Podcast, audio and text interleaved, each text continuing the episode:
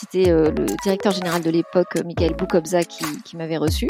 Et il revient dans la pièce avec des, cartons, tu vois, plein de cartons, tout ça. Il pose ça sur la table et il me dit bon bah voilà, voilà nous ce qu'on va faire. Et là, j'ai compris qu'il se passait quelque chose. C'est-à-dire que dans ce boîtier, il n'y avait pas juste euh, l'idée de on va faire un forfait moins cher. C'était pas juste casser les prix. C'était on a inventé un produit qui va permettre d'envoyer du réseau, mais aussi de la voix et de la télévision. Le 18 septembre 2002, il y a 20 ans, l'opérateur Free lançait la Freebox, la première box triple play permettant de recevoir Internet, le téléphone et la télévision par ADSL via le protocole IP. Une petite révolution technique et une grosse révolution commerciale, car l'offre triple play de Free est proposée à 29,99€ par mois, un prix cassé qui assomme les concurrents et les oblige à s'aligner ou à mourir la Freebox marque le début de la démocratisation d'Internet en France. 20 ans après, à l'occasion de cet anniversaire, on repasse le film de cet événement avec un témoin qui était aux premières loges à l'époque, la journaliste Delphine Sabatier. Bonjour Delphine Sabatier. Bonjour Jérôme Colombin. Tu es journaliste, spécialiste du numérique, on se connaît depuis très longtemps, il faut l'avouer, euh, ex-rédactrice en chef de 01net. Aujourd'hui, tu animes euh, l'émission Smart Tech sur la chaîne euh, de télé Bismart. Et on va parler avec toi de l'arrivée de la Freebox, parce qu'à cette époque-là, eh bien, tu étais rédactrice en chef du magazine papier SVM, très célèbre magazine d'informatique. Et donc, tu étais aux premières loges. D'après toi, pourquoi est-ce que c'était finalement avec le recul aussi important que ça, l'arrivée de la Freebox en 2002 alors à l'époque, euh, j'étais pas encore la rédac chef. Je, suis devenue la dernière rédac chef de ce magnifique magazine SVM. Mais à l'époque, euh, si tu veux, moi, je, démarrais dans, la presse euh, tech. J'arrivais des faits divers. J'avais l'habitude d'être une journaliste de terrain et tout ça. Et j'avais le nez, si tu veux, pour sentir les trucs qui, qui allaient faire du bruit. Et bon, Internet, tout le monde était persuadé que c'était une aventure extraordinaire, c'était un grand vent de liberté et tout ça, mais pour l'instant, enfin pour l'instant, à l'époque, en 2000, 2001, même 2002, euh, c'était cher pour y accéder, c'était euh, compliqué, euh, voilà, c'était pas vraiment très euh, grand public encore. Et, et si tu veux, j'avais pris l'habitude chaque année de faire le tour des opérateurs qui étaient présents à cette époque-là pour leur demander quelles étaient leurs nouveautés, si enfin on allait avoir accès à Internet euh, de manière plus large, donc c'est-à-dire moins cher, avec des forfaits plus importants et tout ça. Et j'oubliais personne dans ma liste parce que je me suis dit, on sait pas, il peut y avoir une petite pépite à un moment. Et c'est vrai que j'allais voir Free et Free, je pense qu'ils s'attendaient pas du tout à ce que j'aille les voir parce que à l'époque, ils faisaient pas l'actualité, enfin c'était pas les champions euh, de, l'accès à Internet comme on les connaît aujourd'hui. C'était qui les leaders à l'époque? Bah, leader, les leaders, c'était à l'époque, c'était surtout AOL, c'était Orange évidemment, euh, enfin France Télécom à l'époque. Euh, donc voilà, c'était les c'était Club Internet, euh, ouais, Wanadu, t'as raison. Euh, bon, donc Free, non Free en plus, ils étaient plutôt euh, un peu chafouins parce qu'ils voulaient se lancer vraiment avec leur propre réseau et puis ça n'avait pas été possible tout de suite. Donc on attendait de voir ce qu'ils allaient faire, mais bon, voilà. Donc on savait qu'il y avait un peu d'insolence, mais il n'y avait pas de signe, si tu veux, de révolution encore. Et quand euh, quand j'y suis allée, en fait, la discussion était assez bizarre. C'était euh, le directeur général de l'époque, euh, Michael Boukobza, qui, m'avait reçu dans leurs locaux à Paris, dans le 16e. Et je pense qu'il se demandait ce que je faisais là, et il se demandait ce qu'il allait bien pouvoir me raconter. Et puis à un moment, il m'a dit, vous pourriez juste m'attendre cinq minutes? Et en fait, il m'a planté comme ça dans la pièce pendant pas cinq minutes, mais bien un quart d'heure, 20 minutes. Et alors plus tard, après, j'ai su qu'en fait, il était parti voir euh, Xavier Niel euh, pour lui demander si euh, bon, il fallait tout me balancer ou pas, quoi. Et il revient dans la pièce, non pas avec Xavier Niel, mais avec des, cartons, tu vois, plein de cartons et tout ça. Il pose ça sur la table, et puis il en, il en ouvre un, et il me dit bon bah voilà, voilà nous ce qu'on va faire. Et là, si tu veux, quand tu me dis pourquoi c'est important, si tu veux, là j'ai compris qu'il se passait quelque chose. C'est-à-dire que dans ce boîtier, il n'y avait pas juste euh, l'idée de on va faire un forfait moins cher. C'était pas juste casser les prix. C'était on a inventé un produit. C'est un peu comme un PC en fait pour Internet qui va permettre d'envoyer euh, du réseau, mais aussi de la voix et de la télévision. Donc, si tu veux, c'était au-delà de euh, l'annonce, parce qu'il a aussi fait cette annonce, hein, c'était énorme de dire on va faire un forfait à 29, 29,90 euros, je crois, à l'époque. Oui, c'était quelque chose comme ça. Hein. oui, à moins de 30 euros. Ok, donc euh, illimité, tout ça, donc c'était énorme comme annonce de prix. Mais Alors que tous les autres étaient à 40, 50, euh, même plus. Voire 70. 70, oui.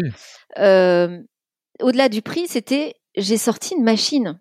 Et cette machine, elle va être valable pour plusieurs années. C'est pas juste une offre comme ça. C'est vraiment une transformation du marché. Et il arrive avec un nom en plus. Une box. Une box en boîtier. Enfin, ça claque tout de suite. Moi, je suis sortie de ce rendez-vous euh, j'ai appelé la rédac, j'ai dit là j'ai une bombe atomique. Voilà, je, je, je, savais que ça allait exploser le marché. Et bon, bah, ça n'a pas raté puisque nous on a titré d'ailleurs la bombe Free à l'époque. Et, et bah, tout le monde a appelé son petit modem de l'époque une box. Et puis c'est devenu cette vraie transformation qui fait qu'effectivement on a vraiment eu accès au téléphone, à la voix et à la télévision dès 2003 ce qui mmh était incroyable. À l'époque, on allait, euh, moi j'allais dans les labos à, Rennes de France Télécom pour voir où on en était de la télévision par ADSL, mais ça semblait être vraiment de la, la R&D, tu vois. Et là, ça y était, et, avec quand même cet aspect tarifaire très important qui a complètement fait exploser le marché. C'est aussi une bombe euh, économique, on peut dire. C'est une bombe économique, c'est aussi ce qui fait, tu as raison, que tout le monde a pu avoir accès à Internet d'un seul coup ça devenait accessible économiquement euh, à tout à chacun. Donc euh, oui, ça a été la démocratisation d'Internet. Si tu veux, ensuite, euh, chaque box de Free était attendue comme aujourd'hui on attend un iPhone. À chaque fois, on se disait, mais qu'est-ce qu'on va avoir comme nouvelle surprise? Quelle va, quelle va être la transformation de nos usages qui va être autorisée par la nouvelle box que va sortir Free? C'était vraiment un événement. On a vécu des années géniales. Hein. Mmh. Génial. Hein. C'était quand même encore un peu une époque où, Internet était un truc de geek parce que la Freebox, euh, oui, elle était formidable parce qu'ils mettaient dedans tout ce qu'ils pouvaient mettre. Mais on disait aussi que les, utilisateurs et les abonnés de Free étaient un peu les bêta-testeurs. Hein. Euh, le service client n'était pas à la hauteur. Euh, techniquement, il y avait beaucoup, beaucoup de ratés, etc. Bah, je suis assez partagée sur ce, cette analyse parce que moi, euh, pour suivre à l'époque tous les opérateurs euh, d'accès, euh, franchement, les problèmes, il y en avait chez tout le monde. Hein. D'ailleurs, ça continue. Hein. C'est pareil partout. Je veux dire, des, des, des mécontents de Wanadu, j'en ai eu un paquet au téléphone. non, et en plus, cette box, elle était franchement assez simple d'utilisation. Elle était même très basique. C'était, bon, alors l'interface, c'était, c'était pas très beau, mais c'était redoutablement efficace. Hmm. Delphine, est-ce qu'on peut rappeler pourquoi est-ce qu'ils ont créé cette box? Oui, alors parce que vraiment, euh, ils avaient une conviction dès le départ, si tu veux, que euh, Internet c'était un moyen d'accéder à tout euh, et qu'il n'y avait pas de raison qu'on n'arrive pas à tout fournir via le réseau ADSL. D'autant plus que le réseau DSL, il a été au départ construit pour diffuser de la télévision. Et quel est le média le plus grand public? À l'époque, c'était la télévision. Donc, ça leur semblait une évidence qu'il fallait trouver un boîtier qui allait permettre de diffuser tout ça et de casser les prix, surtout parce qu'à partir du moment où on fait du 100% IP, tout coûte le prix de l'IP, si tu veux. Il n'y a plus de raison de payer son téléphone plus cher, de payer euh, euh, pour avoir accès à des contenus euh, vidéo spécifiques. Donc je pense qu'au départ, il y a vraiment une conviction que c'est possible, personne ne l'a fait et bah ils vont le faire, ils l'ont mmh. fait. Et en plus c'est vraiment c'est des techos quand même. Hein. Euh, euh, quand on est allé voir euh, la, alors je sais plus quelle quelle box c'était, mais ça devait être la V2 V3 avec la télévision qui apparaissait grâce à cette box depuis la, la, connexion IP. On a on a ouvert le capot de la Freebox chez Free et ils nous ont montré chaque composant. Alors il y avait des trucs, c'était top secret, ils pouvaient pas en parler parce que les box en plus, ils les construisaient vraiment pour plusieurs années. Ils avaient déjà en tête les usages qu'ils euh, qu'ils pourraient proposer demain à des prix canons. Ah oui, j'avais eu droit aussi à une visite euh, des coulisses de Free par Xavier Niel, qui était complètement excité euh, et en montrant, euh, comme tu le dis, vraiment ce qu'il y avait sous le capot et il connaissait précisément chaque composant qu'ils avaient dessiné, etc. Mais c'est ça qui est intéressant, c'est que il y avait une vision, tout offrir dans le triple play, mais pourquoi ils n'ont pas utilisé une box faite ailleurs? Parce que finalement, enfin, on sait que c'est pas facile hein, de faire du hardware. La légende veut que de le staff de Free soit allé aux États-Unis, en Californie, euh, essayer de trouver la perle rare et puis en fait ils sont rentrés, ils n'ont pas trouvé. Et Xavier Niel euh, aurait dit bon bah vous savez quoi les gars, on, va la faire nous-mêmes, c'est ça? Ouais, la légende euh, dit même que donc c'était euh, Rani Assaf, Xavier Niel et, et Michael Boukobza, je crois, tous les trois aux États-Unis, constatant que personne n'était capable de leur fournir ce boîtier dont ils rêvaient. Euh, sur place hein, déjà là-bas sur place euh, Xavier Niel avant de monter dans un escalator a dit bah faisons-la hmm. c'est tout simple. Et c'est Rania Saf qui s'en est chargé c'est ça hein? Oui. Après ils ont recruté aussi d'autres euh, d'autres experts hein, pour pour travailler dessus. Mais c'est aussi Rania Saf le très discret ingénieur de Free que personne ne connaît qui ne donne aucune interview. Ouais. Xavier Niel aussi était très discret à l'époque hein. oui c'était une autre époque Mais alors, il y a aussi, oui, ce que je voulais te dire, c'est que c'est aussi, euh, moi, je baignais un peu dans ces sujets de, cyberculture et, euh, et j'ai senti ça quand je suis arrivée, euh, quand je, quand je les ai approchés, cette équipe. J'ai senti ça aussi, un peu ce mouvement cyberculture. Je pourrais peut-être pas dire cyberpunk quand même, parce que c'est un peu aller loin, mais il y avait cette idée. D'ailleurs, ils, ils, ont lancé les TV perso. Je sais pas si tu te souviens de ça.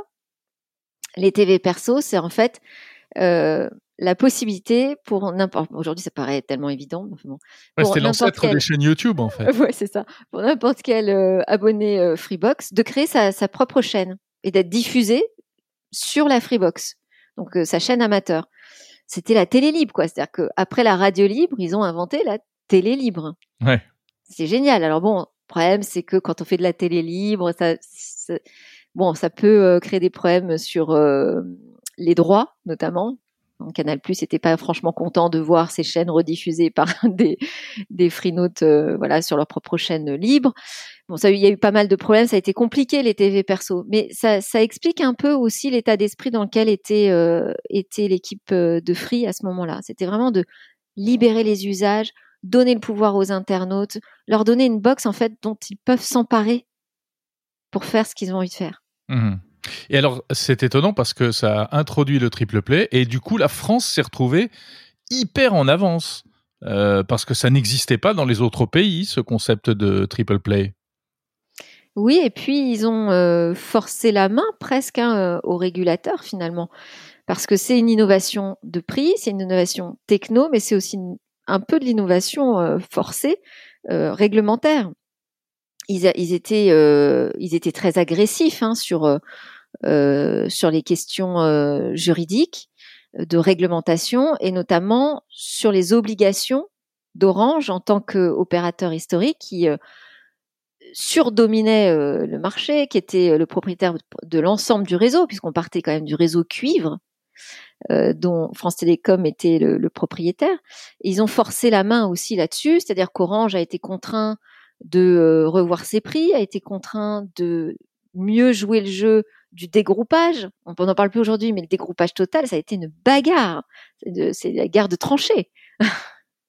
Ouais, le, dégroupage, c'était le fait que Orange, euh, finalement, ne, soit plus le, seul opérateur de bout en bout. Hein. C'est ça. La, complexité pour, euh, enfin, ce qui semblait impossible à accepter pour Free, c'est d'être obligé à chaque fois de passer par Orange pour avoir l'autorisation de diffuser tel ou tel flux pour euh, gérer sa bande passante, pour aller dépanner son client, ne pas avoir accès au client final. C'est vrai que ça, semble incroyable. Donc c'était important pour Free de pouvoir avoir accès au client final. Et en attendant de construire son propre réseau, il fallait bien qu'il puisse négocier euh, des, deals du côté de l'ARCEP, du régulateur. Donc ils ont, euh, ils ont aussi eu une grosse bataille qui a servi à tout le monde, hein, qui a servi à tout le reste du marché sur les accords passés entre les accords de, dégroupage passés avec euh, l'opérateur historique. Oui, ça a tout foutu en l'air, mais ça a posé les bases de l'Internet français d'aujourd'hui. Exactement.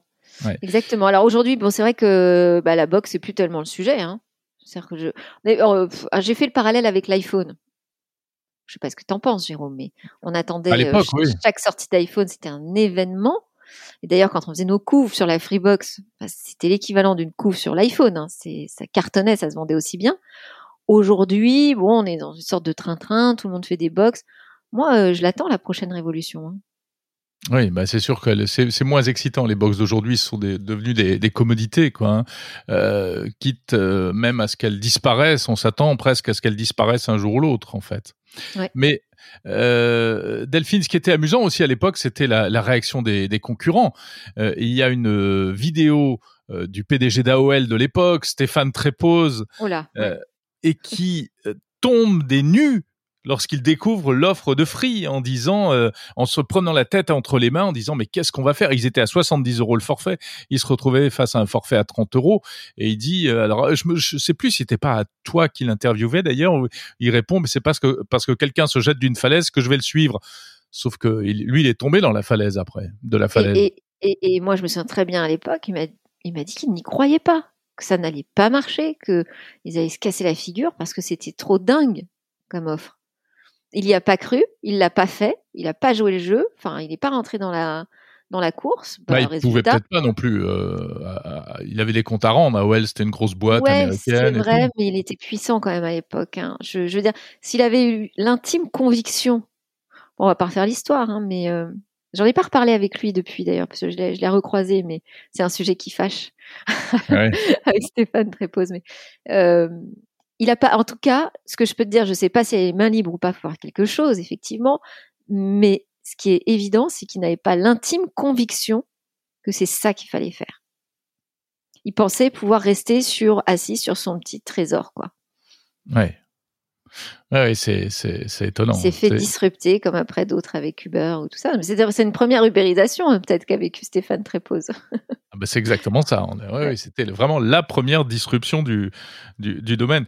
Euh, aujourd'hui, euh, Delphine, quel regard tu, jettes euh, sur tout ça? Tu l'as dit, c'est vrai que les, les box, ça fait plus vibrer comme à l'époque. mais au-delà de ça, comment est-ce que tu tu penses qu'il y a encore un peu, il y a une place encore pour une spécificité, euh, française ou, enfin, je sais pas, quel regard tu, qu'est-ce que ça t'inspire?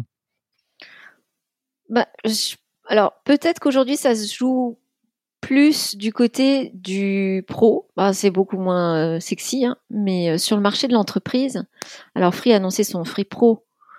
Pour l'instant, moi j'ai pas eu la révolution, mais on sent bien que là sur ce marché, ça n'a pas encore bougé justement. C'est pas, c'est pas, il y a pas, il y a pas eu la violence de la révolution qu'on a qu'on a connue avec euh, avec euh, Free sur euh, la partie grand public.